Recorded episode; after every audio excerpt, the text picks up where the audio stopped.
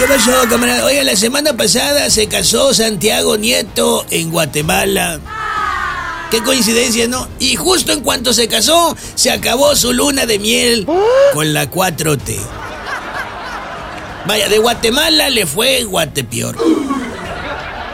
Oiga, el que trae de veras una fiestota porque se fue Santiago Nieto es el fiscal general Alejandro Gersmanero.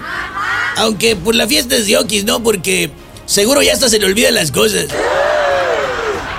¿Qué, estaba yo celebrando?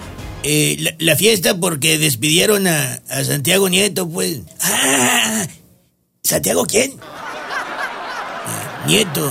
¿Corrieron a mi nieto? ¿Y por qué estoy celebrando que corrieron a mi nieto? No, no, no, no, don Alejandro, a Santiago Nieto, su enemigo de... ¿Para qué le digo si luego se le va a olvidar? Ay, ¿qué es eso? Otros que la gozaron fue Genaro Villamil, John Ackerman y demás quistes del gobierno federal. Dicen analistas que ya nomás quedan los duros de la 4T. Les dicen los duros porque no quieren gastar en ni más, en nada.